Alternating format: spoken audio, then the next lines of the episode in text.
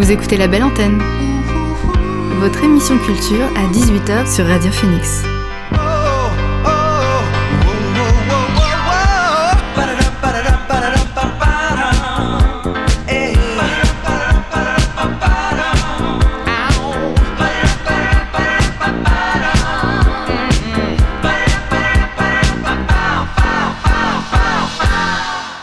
Bonsoir à tous et à toutes, il est 18h sur Radio Phoenix.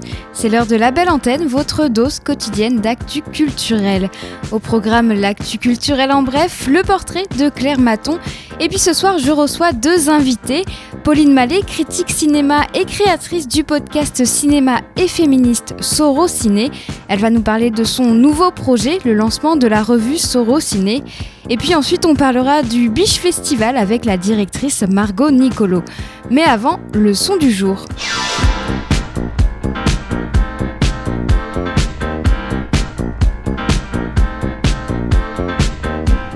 Et notre son du jour est signé Demae. L'artiste londonienne s'est lancée en solo l'année dernière après avoir fait partie du groupe de hip-hop britannique Oak House.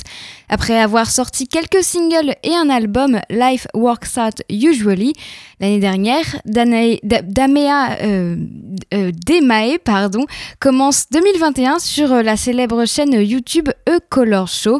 Elle interprète le titre Use It, toujours avec son style RB et néo-soul. On l'écoute.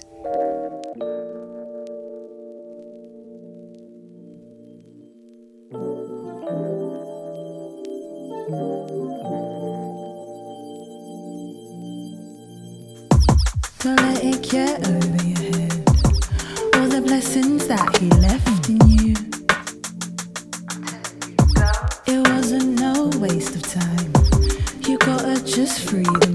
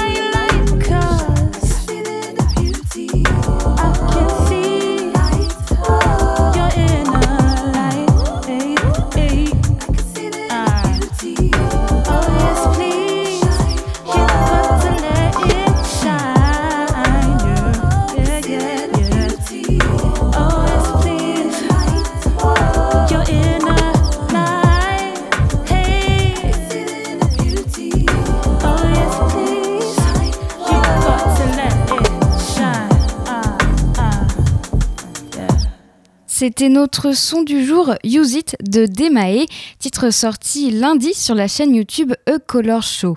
On reviendra à la musique tout au long de cette émission. Pour le moment, on parle cinéma et féminisme avec mon invité du soir. L'invité du soir dans la belle antenne. Et je reçois Pauline Mallet, critique cinéma, créatrice du podcast Cinéma et féministe Sorociné et de la revue du même nom, encore en lancement. Pauline Mallet, bonsoir, merci d'avoir accepté mon invitation. Sorociné est un podcast cinéma et féministe créé en 2018.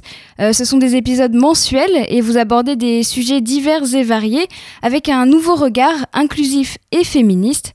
Alors pour vous, cette analyse et ce nouveau regard, c'était ce qu'il manquait dans les médias traditionnels consacrés au cinéma? Oui, tout à fait. Je suis pas du tout la première à le faire, mais disons que euh, la plupart des personnes qui en parlaient m'ont vraiment inspirée et j'ai eu envie d'apporter euh, ma propre pierre à l'édifice. Et par exemple, je pense notamment au female gaze, c'est un, concept qu'on entend de plus en plus euh, parler, notamment depuis la sortie du livre d'Iris Bray, Le regard féminin. Alors pour celles et ceux qui ne savent pas ce qu'est le female gaze, c'est un regard qui ne sexualise pas les femmes et n'en fait pas des objets.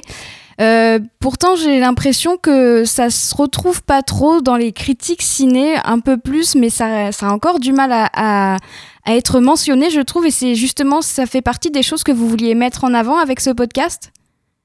Oui, tout à fait. Effectivement, vous parliez du female gaze, c'est-à-dire remettre en fait en perspective le fait que les femmes ne sont pas euh, des objets mais des sujets.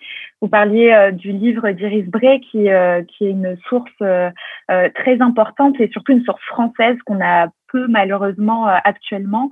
Ça commence effectivement à se développer dans la critique. Alors c'est plutôt la critique série d'ailleurs où on a plus de femmes critiques. Ça doit certainement jouer.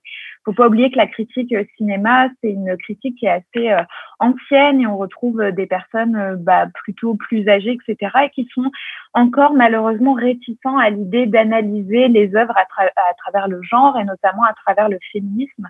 Donc c'est vrai que c'est quelque chose qui, euh, qui est encore rare mais qui est en train de se développer et euh, qui euh, bah, commence notamment à travers le mouvement MeToo à vraiment faire parler de lui. Et je trouve que c'est très important d'en parler. Et surtout de garder à, à l'esprit que c'est pas quelque chose qui est fait pour censurer mais vraiment pour apporter un nouvel angle et un nouveau regard aux œuvres. Et très souvent ça permet de voir les œuvres sous un, un nouveau regard et de, de, les développer encore plus quoi. Et, et c'est ça aussi ce que dit Iris Bray d'ailleurs c'est ne pas voir ça comme une censure ou euh, comme une barrière aux œuvres, mais plutôt voir ça comme une nouvelle porte d'entrée. Et euh, bah, ça, nous, euh, c'est ce qu'on fait dans le podcast. Parfois, on revoit les œuvres plusieurs années, soit après la sortie de l'œuvre en question, soit après notre première découverte.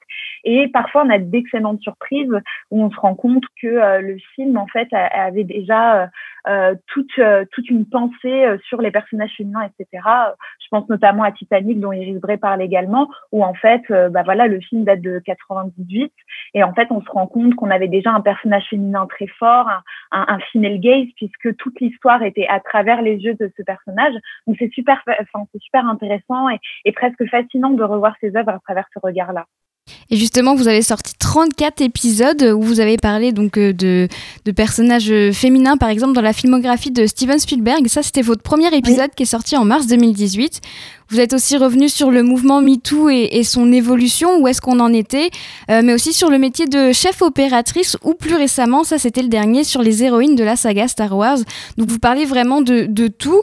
Le but, c'est vraiment de mettre en avant le travail des femmes, mais aussi leur représentation dans le, le cinéma? C'est tout à fait ça. Vous avez euh, cité en plus un panel d'épisodes qui représente vraiment la diversité de nos sujets. Euh, effectivement, on avait commencé avec la filmographie de Steven Spielberg, d'ailleurs déjà parce que c'est un, cinéaste que j'aime beaucoup et depuis, euh, enfin, qui a forgé vraiment ma cinéphilie depuis que je suis toute petite. Euh, ensuite, parce qu'à ce moment-là, il sortait euh, un nouveau film, Ready Player One, et on s'était dit que ce serait intéressant de commencer par quelque chose de très, euh, bah, très populaire et de le voir sous un nouvel angle, puisque la plupart du temps, les œuvres de Steven Spielberg sont analysées à travers des angles déjà bien connus, comme l'enfance par exemple, ou ou l'absence de père. Et nous, c'est vrai qu'on avait envie en fait d'apporter un truc très pop culture, mais aussi, et là c'est ce qu'on développe de plus en plus, de parler des techniciennes, donc comme les chefs opératrices. En début d'année dernière, on avait également parlé des costumières, toujours par l'angle de, la place de ces femmes au sein de ces métiers techniques, mais aussi de parler des représentations à travers ces, ces métiers-là, puisque un film ne peut pas se faire sans photo, puisque c'est une œuvre d'image quand même. Et euh, bah, qu'est-ce que cette photo nous dit à travers ce regard féminin? Est-ce que, euh, est-ce que euh, Portrait de la jeune fille en feu, réalisé par Céline Sciamma, aurait été le même film? Si euh, c'était pas euh, Claire Maton, donc euh, la, la, chef opératrice du film, qui avait filmé ces corps. Pareil avec les costumes, on s'est posé la question est-ce que finalement les costumes n'ont pas un enjeu capital dans la représentation des corps? Qu'est-ce que les costumes montrent des corps? Et comment ces corps sont filmés à travers ces costumes? Donc effectivement, l'idée c'est vraiment d'avoir des sujets vraiment divers, parfois plus pointus, parfois totalement pop culture, comme notre dernier sur euh, les héroïnes de la saga Star Wars. On en a fait un aussi sur les héroïnes de la saga Harry Potter. Donc c'est vraiment, euh, voilà, l'idée, c'est que ça puisse parler à tout le monde. On n'est pas là euh, pour vraiment avoir un, un discours trop pointu. On veut vraiment informer, éduquer. Et si vraiment, c'est ce qu'on dit à chaque fois, si on a pu ouvrir une toute petite porte au sein d'une personne qui n'était pas du tout euh, euh, éduquée ou informée sur ces sujets, bah, on a tout réussi. quoi. Et à la fin du dernier épisode sur les héroïnes de Star Wars, justement, que j'ai beaucoup aimé au passage, parce que aussi j'aime beaucoup Star Wars, donc forcément les deux liés, ça m'a plu. Vous avez toutes précisé que vous aimez la saga malgré euh, ses représentations imparfaites des personnages féminins. Est-ce que vous vouliez montrer qu'on peut garder son esprit critique et être réaliste sur quelque chose euh, qu'on aime, même s'il n'est pas parfait?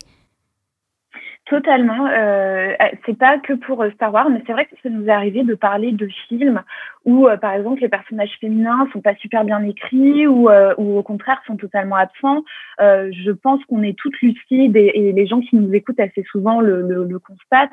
on fait des épisodes aussi un peu documentaires ces derniers temps pour la création de notre revue où à la fin de chaque épisode, on parle de notre DVD Tech et on se rend compte en fait qu'au sein de notre DVD Tech, on a plus de cinéastes hommes, etc. On s'en cache pas du tout. On n'est pas là pour justement, euh, disons, pour faire la morale aux gens. Je veux dire, on, est toutes cinéphiles, on a toutes grandi euh, dans un milieu où bah, c'était majoritairement des hommes. Euh, notre but, c'est vraiment de, de montrer qu'effectivement, on peut apprécier une œuvre. L'idée n'est pas de, de, de, ne pas apprécier l'œuvre. Ça peut totalement nous rebuter. Hein, euh, ça c'est arrivé. Mais voilà, comme on disait pour Star Wars, on apprécie cette œuvre, on apprécie ces personnages féminins, mais on est éclairé sur ce qu'on voit et on se rend compte qu'effectivement, il y a des limites à certains personnages, que des personnages féminins euh, dits badass, euh, qui, euh, qui, qui, sont écrits comme des personnages féminins forts. D'ailleurs, on avait fait un épisode sur les héroïnes badass, mais on se rend compte aussi que ces héroïnes, elles ont leurs limites que très souvent, elles sont aussi euh, dans des clichés et des, et des caricatures de ce qu'est une femme forte. Et c'est aussi notre but, c'est de montrer que euh, bah voilà, on peut totalement apprécier des œuvres, mais il faut, euh, il faut être éclairé sur ces œuvres et savoir euh, bah, les, ses limites et, et parfois, ça, ça, ça, fait qu'on fouille un peu dans l'œuvre et on se rend compte qu'il y a des choses qui en ressortent qui sont encore plus intéressantes. Et parfois, on se plonge aussi dans la production de l'œuvre, comment, à quelle époque, son contexte, etc. Et on se rend compte très rapidement que tout est lié, en fait. Le personnage qu'on voit à l'écran, très souvent, il est représenté d'une manière parce que euh, bah derrière, euh, souvent, il y a des schémas déjà qui se sont construits, en fait. Et alors, vous l'avez mentionné euh, brièvement euh, en répondant à la question, vous avez parlé de la revue, parce que vous êtes en train de préparer le lancement de Sorociné, la revue. Pourquoi euh, l'avoir décliné, avoir décliné ce projet aussi en format papier? Alors, premièrement, parce que moi, je suis critique de cinéma écrit à la base. J'ai lancé le podcast sur un format audio, mais de base, je suis vraiment à l'écrit et c'est quelque chose qui me tient particulièrement à cœur de mettre en avant les revues papier cinéma euh, ou toutes les revues papier, mais là on va vraiment parler des revues papier euh, spécifiques au cinéma. Je trouve qu'elles ont encore une force euh, que mal, qui malheureusement s'éclipse un peu avec tous les médias actuels, YouTube, les réseaux sociaux, etc.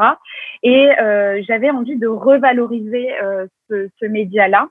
Ensuite, parce que je pense que il suffit d'aller en librairie ou en kiosque et d'aller feuilleter les quelques revues spécialisées ciné pour se rendre compte qu'il y a très très peu de femmes euh, déjà dans le milieu de la critique cinéma, mais en plus dans la critique papier. Et j'avais vraiment envie euh, d'apporter encore une fois une pierre à l'édifice.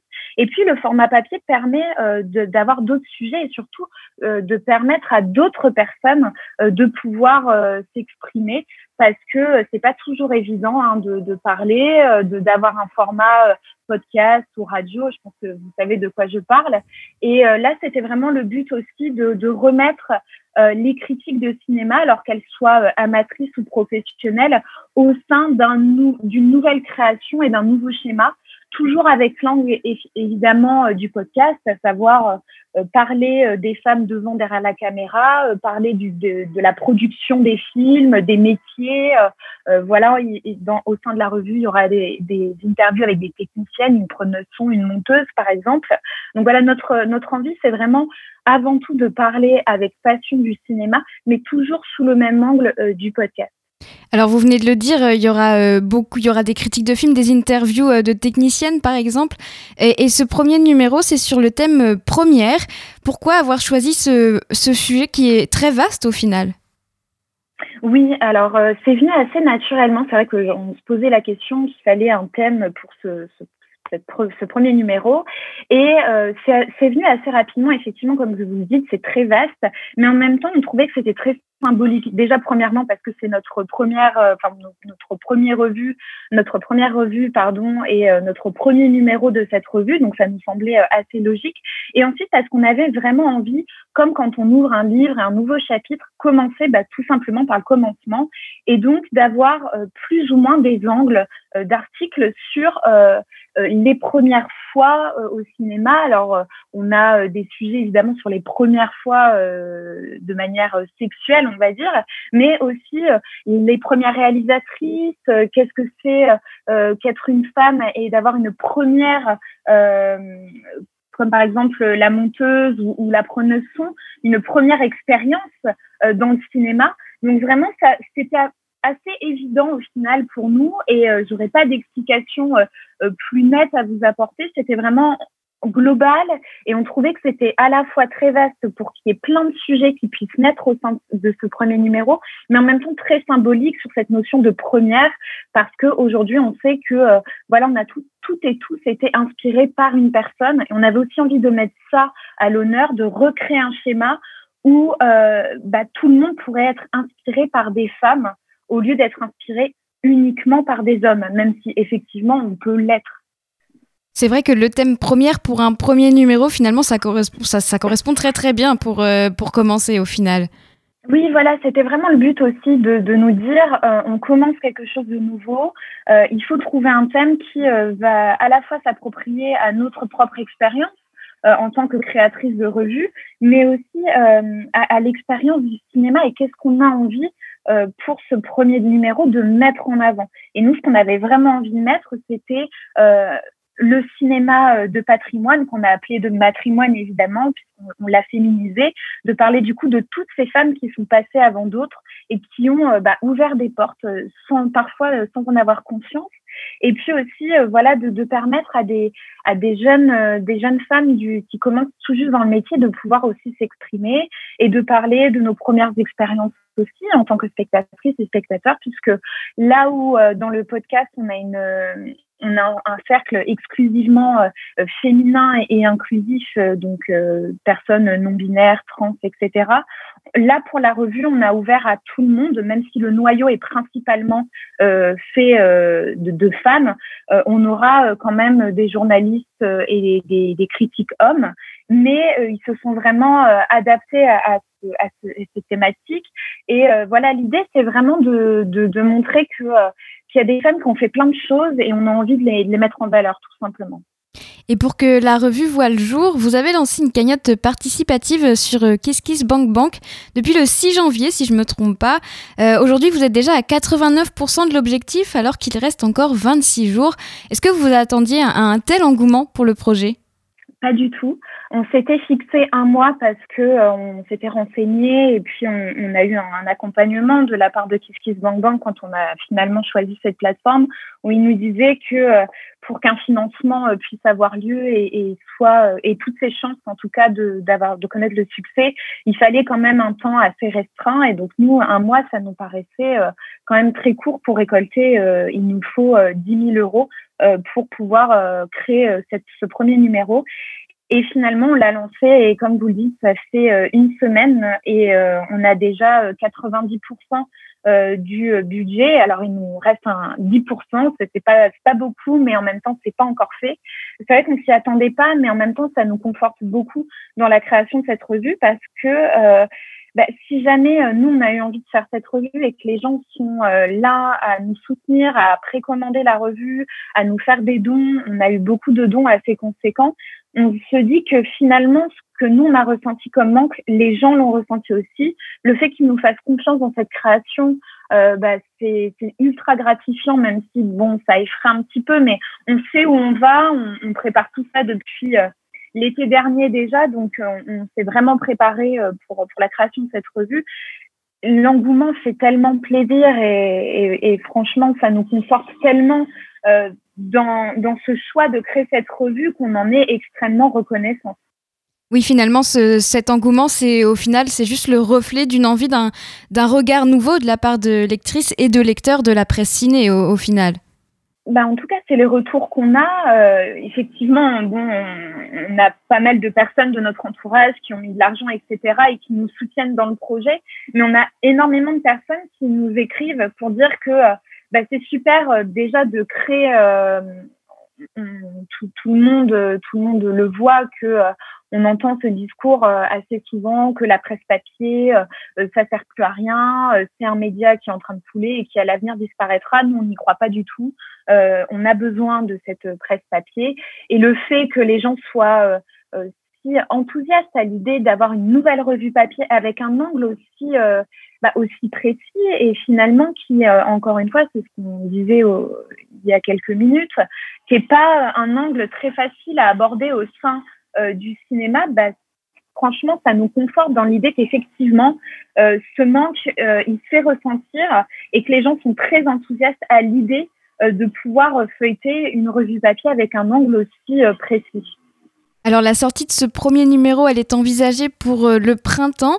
Est-ce que vous commencez déjà à vous pencher sur un nouveau numéro ou vous attendez de voir comment, euh, comment va marcher le premier? Dans l'idée, on, réfléchit déjà au fait de d'avoir un deuxième, un troisième numéro. Après, on, se concentre là vraiment sur le premier numéro, euh, déjà parce que oui, la, la, la, cagnotte est un succès, mais il nous manque encore bah, la somme totale. Donc, euh, on fait étape par étape.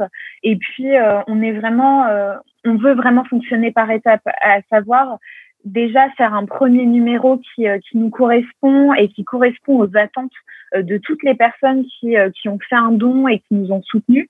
Ensuite, oui, dans l'idée, on aimerait vraiment développer ça parce que tout comme le podcast, euh, quand on l'a créé, on s'est dit bon bah ça durera quand, le temps que ça durera et puis finalement on est quasiment trois ans euh, après et tous les mois on trouve quand même un sujet à aborder. On dit qu'il y a beaucoup de choses à dire et puis euh, voilà là c'est sur une thématique précise. Il y a encore tellement de thématiques à aborder et c'est ça qui est formidable à la fois avec le cinéma et à la fois avec ces nouveaux regards et ces nouveaux angles. C'est que c'est presque infini ce qu'on a à dire. Les œuvres, il y a des œuvres qui ont 70, 80 ans qui peuvent encore être vus sous un autre regard. C'est pour ça que la critique de cinéma, d'ailleurs, existe encore. Et quand on va en, cours de critique de cinéma, si jamais on est étudiant en cinéma, bah, on se rend compte qu'on peut encore analyser et, et, analyser encore et encore des œuvres qui l'ont déjà été euh, 100, 200, 300 fois. Donc c'est ça aussi qui est formidable avec euh, le cinéma et notre angle, c'est qu'on peut vraiment en parler presque à l'infini. En tout cas, on vous souhaite que le premier numéro fonctionne pour que le, le reste suive. Et, et, justement, vous savez déjà sous euh, quelle fréquence ça paraîtra? Est-ce que ce sera un mensuel euh, comme le podcast? Alors non, pour l'instant, on, on, est sur... Euh, donc voilà, si jamais ça, c'est un succès. Euh, et selon les retours, pour l'instant, on s'est fixé à deux numéros par an, euh, parce, tout simplement parce que on fait des articles qui demandent beaucoup de recherche, notamment les articles plutôt axés sur le matrimoine. On doit vraiment euh, faire du travail de recherche, d'archives, etc. Donc, on veut vraiment proposer des, des au-delà de, des critiques euh, de films, on veut vraiment proposer des dossiers et des sujets plus fouillés euh, et, et, plus euh, plus denses. Donc pour l'instant, on s'est fixé à deux revues par an, ce qui est déjà euh, assez conséquent. À l'avenir, si ça fonctionne vraiment, on aimerait bien en faire un trimestriel. mais voilà, c'est pour l'instant c'est un peu voilà, nous on se concentre déjà sur le premier numéro, mais voilà, on, on pense déjà à la suite. Donc euh, ce sera probablement deux par an. Puis, si vraiment on arrive à développer tout en restant euh, dans un dans un travail euh, toujours très dense, etc., euh, sur un trimestriel. Et ce premier numéro, justement, à quel prix sera vendu? Est-ce qu'il sera en, en, librairie ou en, en kiosque ou ce sera que des commandes en ligne? Pour l'instant, il est uniquement en précommande, donc sur ce financement participatif. Il est vendu à 20 euros, mais parce qu'avec, on a des contreparties, notamment des affiches euh, de, de, films euh, qui mettent en, en, en, valeur des héroïnes de cinéma, qui sont des affiches qui ont été signées par une illustratrice qui s'appelle Marita Amour. Et euh, donc, du coup, le, vous pouvez euh, précommander et juste mettre 20 euros avec, vous aurez le magazine, une jolie affiche, des stickers, etc.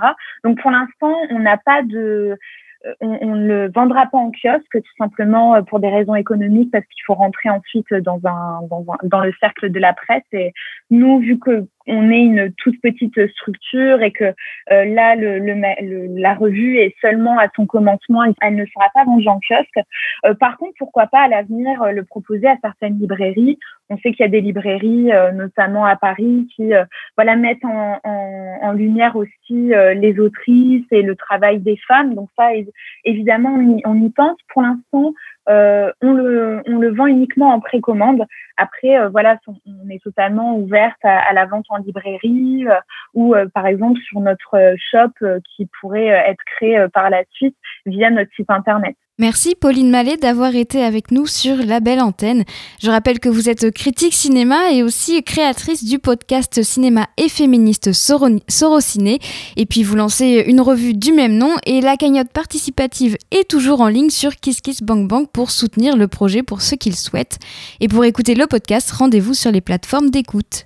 Et on écoute euh, un morceau avant de parler, euh, avant de faire un point sur euh, l'actu culturel. La chanteuse Mia Gladstone a sorti son EP Cycles en décembre, un disque entre hi-fi et bedroom pop. En voici un extrait avec le titre I Feel Fine.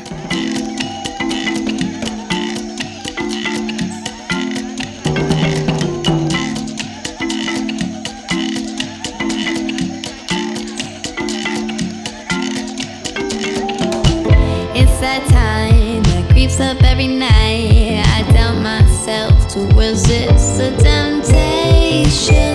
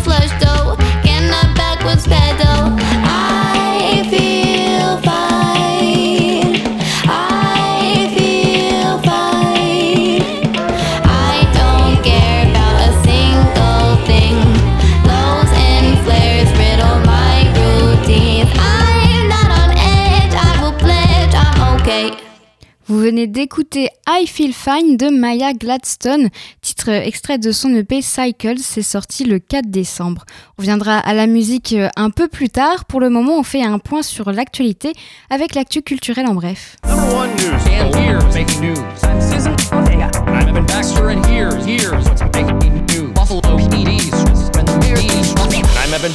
here's what's making news. Un dessin pour la couverture Lotus Bleu de Tintin vendu à un prix record. Tintin vêtu à la chinoise émergeant d'une jarre narguée par un inquiétant dragon rouge. Le premier dessin d'Hergé pour la couverture du Lotus Bleu a été vendu à plus de 3 millions d'euros chez Art Cu- Curiol. Un- il a été estimé à plus de 2 millions. Ce petit dessin exquis à l'encre de Chine, gouache et aquarelle dépasse le record de 2014 qu'avait atteint le dessin des pages de garde des albums de Tintin, de vendus à plus de 2 millions d'euros par euh, la même maison de vente française. Il était alors le dessin original de BD le plus cher jamais adjugé dans des enchères. Ce dessin de 1936 à la gouache et aquarelle avait été jugé trop fin et complexe pour l'impression de la bande dessinée. Insecure, la saison 5 sera la dernière.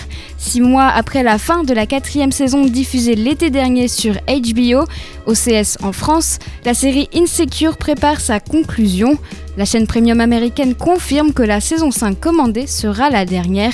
Une décision mûrement réfléchie par sa créatrice Issa Rae, très reconnaissante du soutien des fans de la première heure.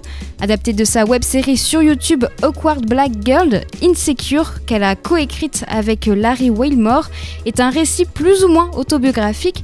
L'héroïne qu'elle incarne s'appelle aussi Issa. Sur les- C'est une série sur les euh, tribulations sentimentales, amicales, professionnelles et aspirationnelles d'une jeune femme noire de Los Angeles. Et c'est avec cette série que le grand public a découvert Issa Rae. Aucune date n'a été annoncée pour le moment. Cette ultime saison 5 devrait être diffusée aux alentours de l'été sur HBO et en France sur OCS. Alice Guy Blaché, la première réalisatrice de l'histoire, va avoir droit à son biopic. Rares sont ceux qui connaissent son nom. Alice Guy Blaché est pourtant considérée comme la première réalisatrice de fiction de l'histoire du cinéma. Ce documentaire sera réalisé par Pamela Green. Elle était déjà à l'origine euh, du documentaire. euh, ce biopic pardon, sera réalisé par Pamela Green et elle était déjà à l'origine du documentaire Be Natural sur la, sur la pionnière. Et pour ce documentaire, la cinéaste avait travaillé pendant 8 ans pour réunir euh, témoignages, extraits de films ou encore interviews. Et c'est à partir de ce fonds d'archives exceptionnel et accompagnée de l'historienne britannique Joanne Simon qu'elle a rédigé le scénario de ce nouveau long métrage. Dans la version tu- turque de 10%, Andrea est hétéro. Devant le succès de la série, plusieurs pays ont choisi de façonner le programme à leur manière avec leurs acteurs maison. Le Canada, l'Inde, l'Angleterre et la Turquie planchent sur ou ont déjà sorti des adaptations de la série phare de France 2. Et dans 10%, Camille Cotin joue Andrea Martel, une car- carriériste au grand cœur qui élève sa fille avec sa compagne Colette. Mais dans la version turque, Colette n'existe pas car Andrea est hétéro. L'actrice elle-même déplore ce changement dans une interview pour le Guardian. Elle explique En Turquie, mon personnage est soudainement devenu hétérosexuel, ce qui est vraiment regrettable puisque le fait qu'elle soit lesbienne fait partie de son identité. C'est tout pour euh, l'actu culturel en bref. On marque une euh, courte pause musicale avant de passer à mon deuxième invité du soir. L'artiste américain Dreamcast Mo avait atteint des sommets avec son EP Lament l'année dernière. Un disque court de 4 titres mais efficace avec des hymnes locaux. Depuis, il a sorti d'autres singles. Le dernier, Temptation, a été dévoilé fin novembre. On l'écoute.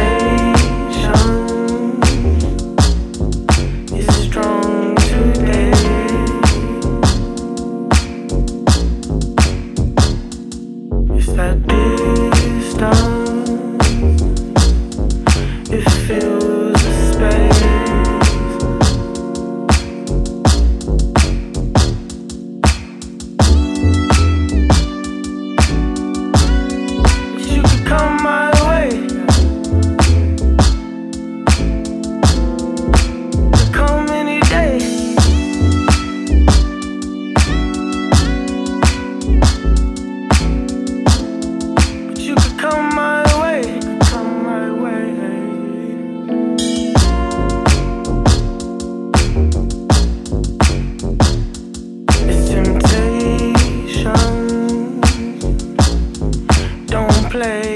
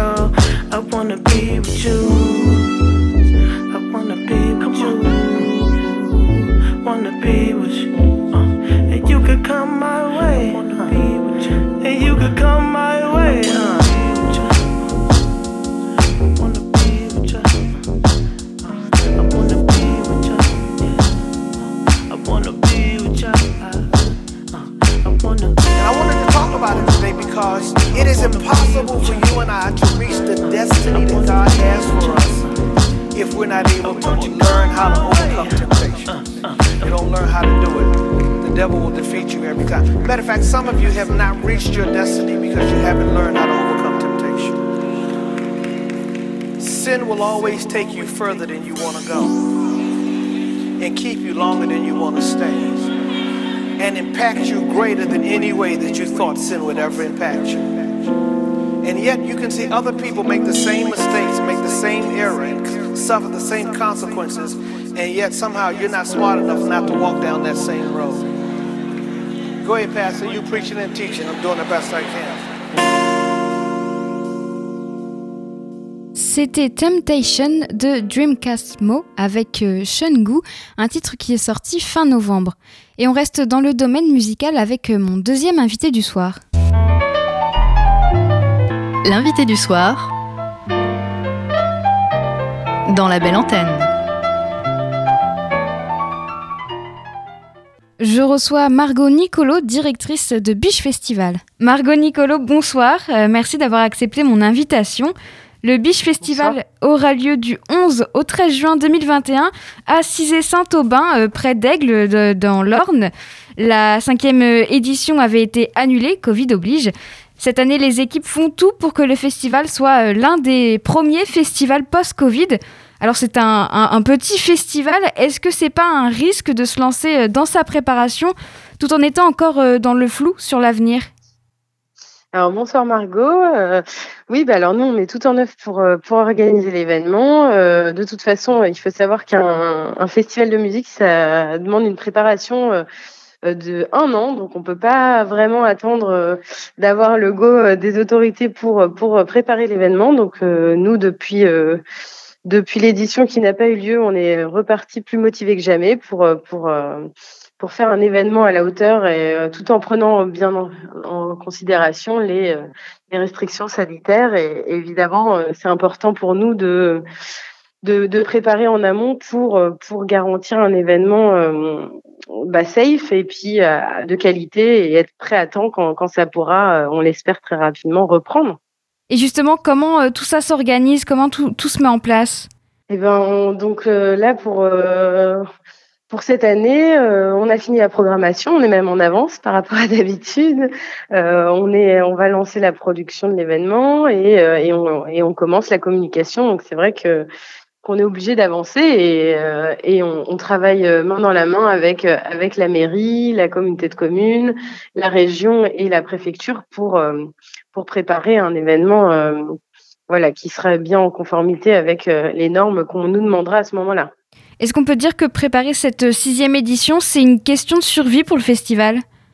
Ben, c'est vrai que voilà, ça a été un coup dur l'année dernière, ça n'a pas eu lieu. On a réussi quand même à limiter la casse et à prendre les bonnes décisions au bon moment. Euh, Cette année, euh, euh, on a envie aussi d'apporter de l'optimisme aux gens et de redonner la joie de vivre et, que ça soit la fête. Et nous, on aura du mal à encaisser une deuxième annulation. Donc, on, on espère, on croise les doigts très fort, on touche du bois et que ça aura bien lieu pour, euh, pour faire un événement. Euh, voilà, on est un, une jauge à taille humaine, euh, en plein air. S'il faut faire un site trois fois plus grand, on sera capable et en mesure de le faire. Donc, voilà, j'ai bon espoir pour qu'il y ait très peu de chances que ça, que ça s'annule cette fois-ci. Eh ben, on espère aussi en tout cas. Et quelles nouveautés euh, elles ont, été mises en place euh, cette édition? Alors les nouveautés de cette année, euh, donc on va on va faire des quarts depuis depuis Alençon, Caen et Paris pour amener au festival et ramener le dimanche soir. Donc ça c'est la grosse nouveauté, les transports. Donc on peut déjà à la billetterie ouverte réserver son, son billet avec le transport et ça du coup ça, ça facilite un peu l'accès au festival. Euh, cette année, on va passer au cashless aussi, donc euh, on pourra, voilà, c'est le paiement dématérialisé, on pourra payer euh, avec une carte dans le festival sans avoir de la monnaie et et sinon on va on va faire un petit espace pour les enfants. Trois noms ont été annoncés aujourd'hui. il y aura du rock avec Pogo Car, Car Control. Alors pour celles et ceux qui ne connaissent pas, c'est ça.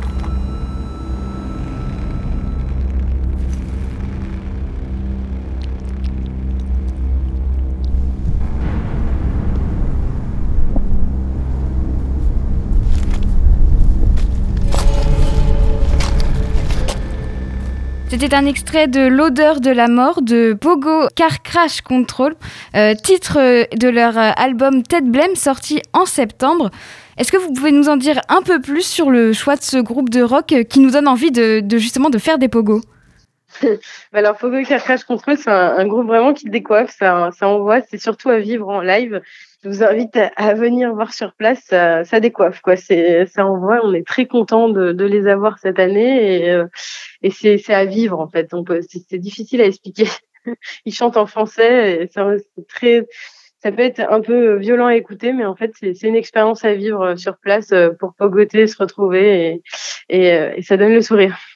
Alors, on ne sait pas encore si le festival pourra avoir lieu, ni s'il pourra avoir lieu normalement. En tout cas, on espère que tout ça sera possible. Mais est-ce que c'est pas un, un, pari un peu risqué de programmer un groupe de rock si jamais, par exemple, le festival doit se faire assis?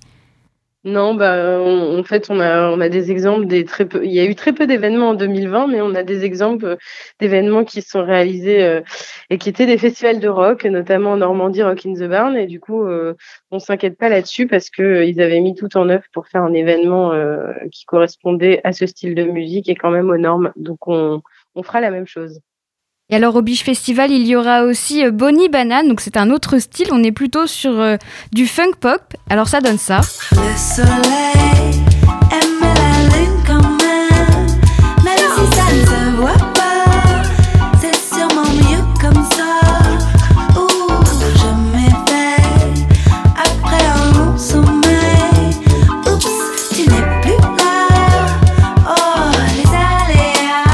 Un extrait de La Lune et le Soleil de Bonnie Banane, titre sur son album euh, Sexy Planet qui est paru en novembre.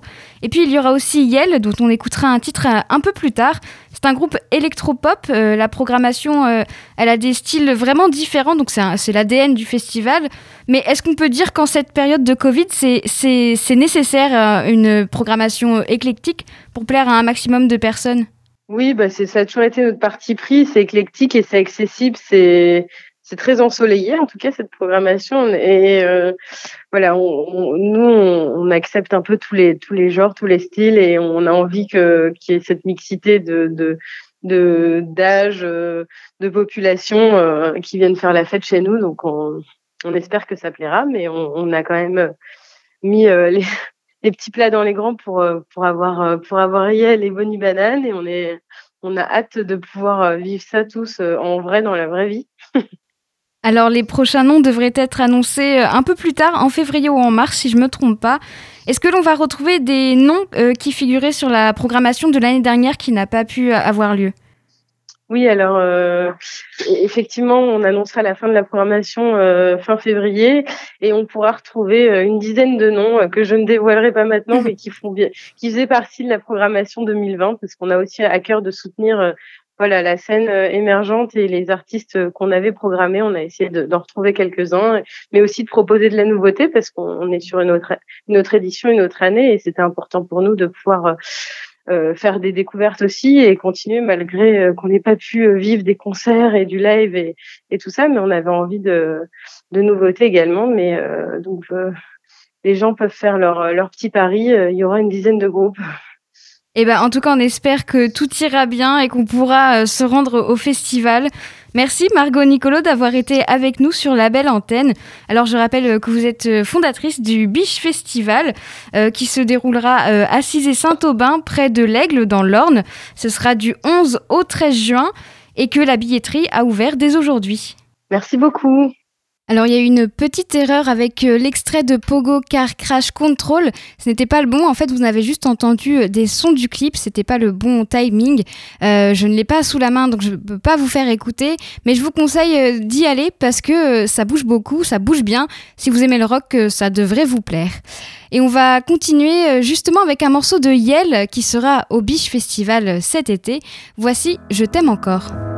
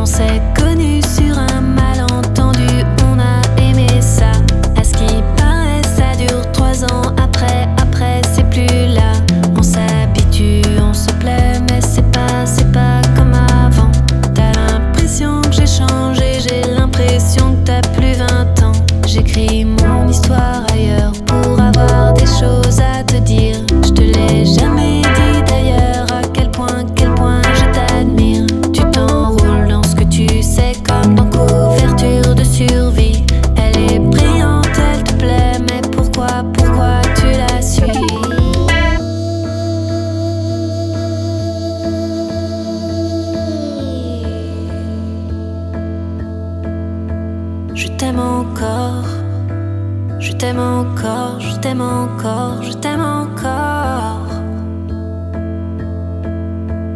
J'ai exploré les continents, on m'a donné ma liberté. La statue entre les dents, je ne l'ai, je ne l'ai pas volée. Demande à mes amours fidèles comme c'est bon de se retrouver. Je sais que je suis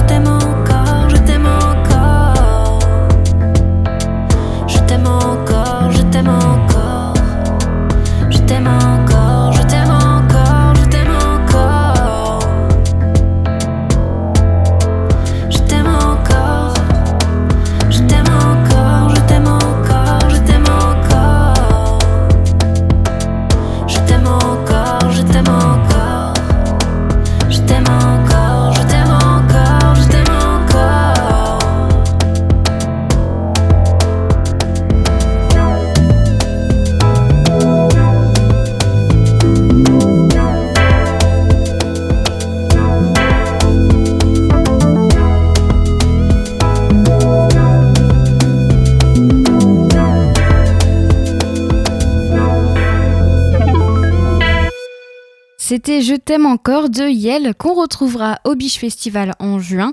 Et ce titre est extrait de son album L'air du verso qui est sorti en septembre. Et on, retournera à la musique euh, en fin d'émission. Pour le moment, on va passer à la chronique euh, hebdomadaire qui me tient à cœur, Portrait de femme au cinéma. Alors si vous écoutez régulièrement, vous savez que le but est de mettre en avant la carrière d'une femme au cinéma, qu'elle soit réalisatrice, actrice, costumière ou bien compositrice. Et ça peut tout aussi bien être une femme peu connue du grand public comme une femme, une femme de renom à la carrière internationale. 82 femmes se tiennent sur ces marches aujourd'hui. 82, c'est le nombre de films réalisés par des femmes invitées à concourir en compétition officielle depuis la première édition du Festival de Cannes en 1946. Dans le même temps, 1688 hommes ont pu monter ces mêmes marches. Silence plateau Moteur Action et cette semaine, je vous présente la chef opératrice française Claire Maton. Alors, euh, si vous avez écouté le début de l'émission, vous avez entendu Pauline Mallet de Sorociné la mentionner dans l'interview. Alors pour commencer, chef opérateur ou chef opératrice, c'est aussi appelé directeur ou directrice de la photographie, c'est la personne responsable créatif et technique des prises de vue et de la qualité artistique de l'image. Sur un tournage, il ou elle est, est en charge de l'éclairage afin de restituer les tons, les couleurs et même les émotions selon les attentes du réalisateur ou de la réalisatrice, ainsi que le cadrage. Alors le travail du chef, du chef op est indispensable sur le film C'est l'un des éléments capitaux en photographie, c'est la lumière.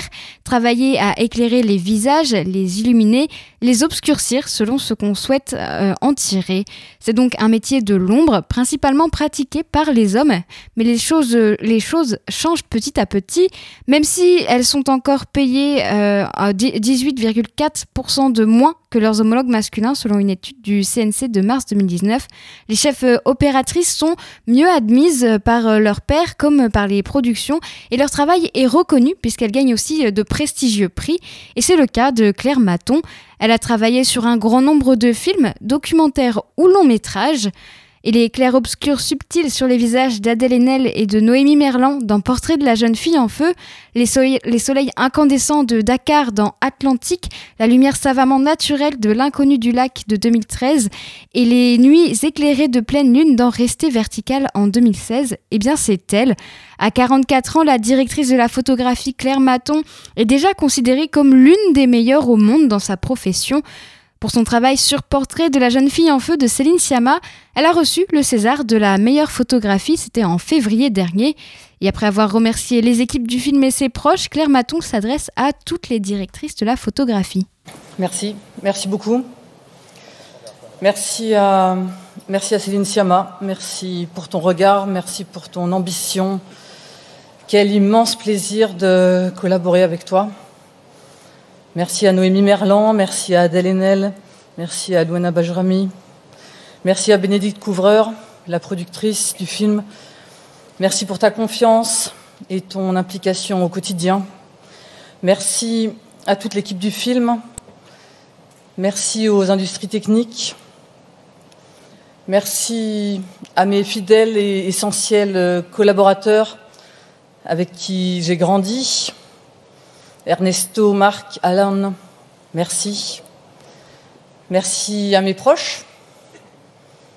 Florence, Mathilde, je pense à vous.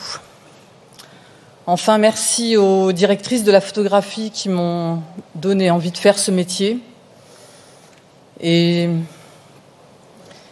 j'espère que les, que les futures euh, femmes derrière la caméra exerceront ce métier sous le signe de l'égalité, de la diversité. Merci beaucoup. Depuis la création des Césars en 1976, elle est la quatrième femme seulement à recevoir la statuette, après euh, Agnès Godard pour Beau Travail en 2001 de Claire Denis, Caroline Champetier pour Des Hommes et des Dieux en 2011 de Xavier Beauvois, et enfin euh, Marie Perenou qui avait partagé la récompense avec Claude Nuritsani pour Microcosmos en 97. Ils étaient tous les deux les co-réalisateurs de ce film d'animation. Alors, avec une poignée de collègues féminines, Claire Maton a confondé le collectif Femmes à la caméra en novembre 2019. Aujourd'hui, il compte une soixantaine de membres et le but est de répondre collectivement aux enjeux de parité et d'égalité femmes-hommes. Dernièrement, elle a travaillé sur le dernier long métrage de Thierry de Peretti, de Peretti, L'infiltré, et elle a aussi retrouvé Céline Sciamma pour son prochain film Petite Maman. On pourra donc euh, redécouvrir son travail sur grand écran prochainement, en tout cas on espère. Claire Maton fait au moins partie du top 10 des meilleurs chefs opérateurs actuels et passe de l'ombre à la lumière. C'était le portrait de Claire Maton et la semaine prochaine, je vous présenterai une autre carrière de femme au cinéma. Vous écoutez la belle antenne sur Radio Phoenix. On va terminer l'émission avec euh, une découverte musicale. Le saxophoniste et chanteur Julien Le Suisse annonce la sortie du premier album de son projet Crimi avec euh, une reprise Rai Soul d'une vieille chanson sicilienne Mano d'Oro. Alors cette vieille, chanson euh, Mano d'Oro parle du froid et de la solitude de ceux qui s'en vont travailler dans le nord de l'Europe. Crimi la transforme en un rail aussi brut que poignant, rythmé par une production funk des années 70, une soul de Sicile, comme aime le définir, comme aime la définir l'artiste. Voici Mano d'Oro version Crimi.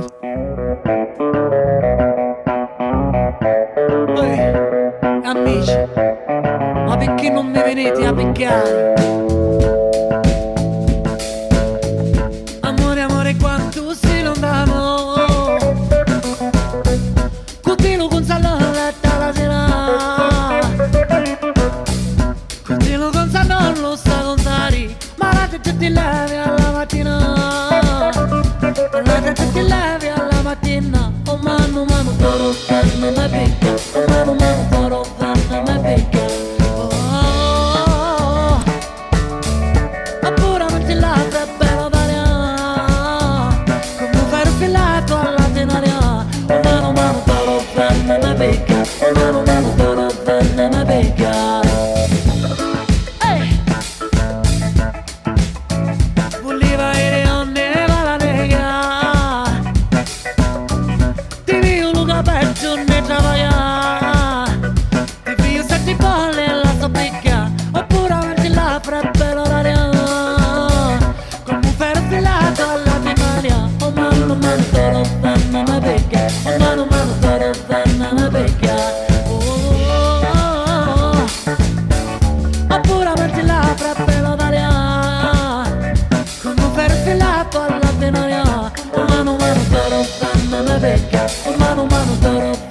sabe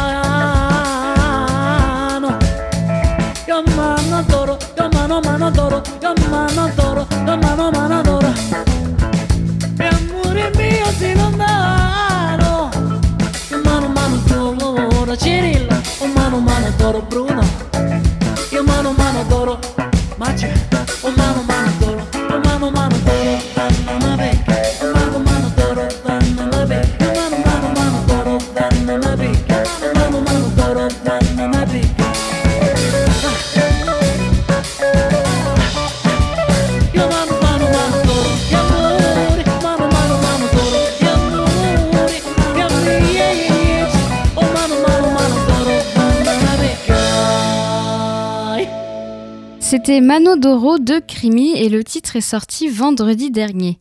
Et il est 19h sur Radio Phoenix. La belle antenne, c'est fini. Merci à Marie pour la technique. Demain, vous retrouverez le best-of de la semaine et moi, j'aurai le plaisir de vous retrouver lundi dès 18h. Bonne soirée sur Radio Phoenix.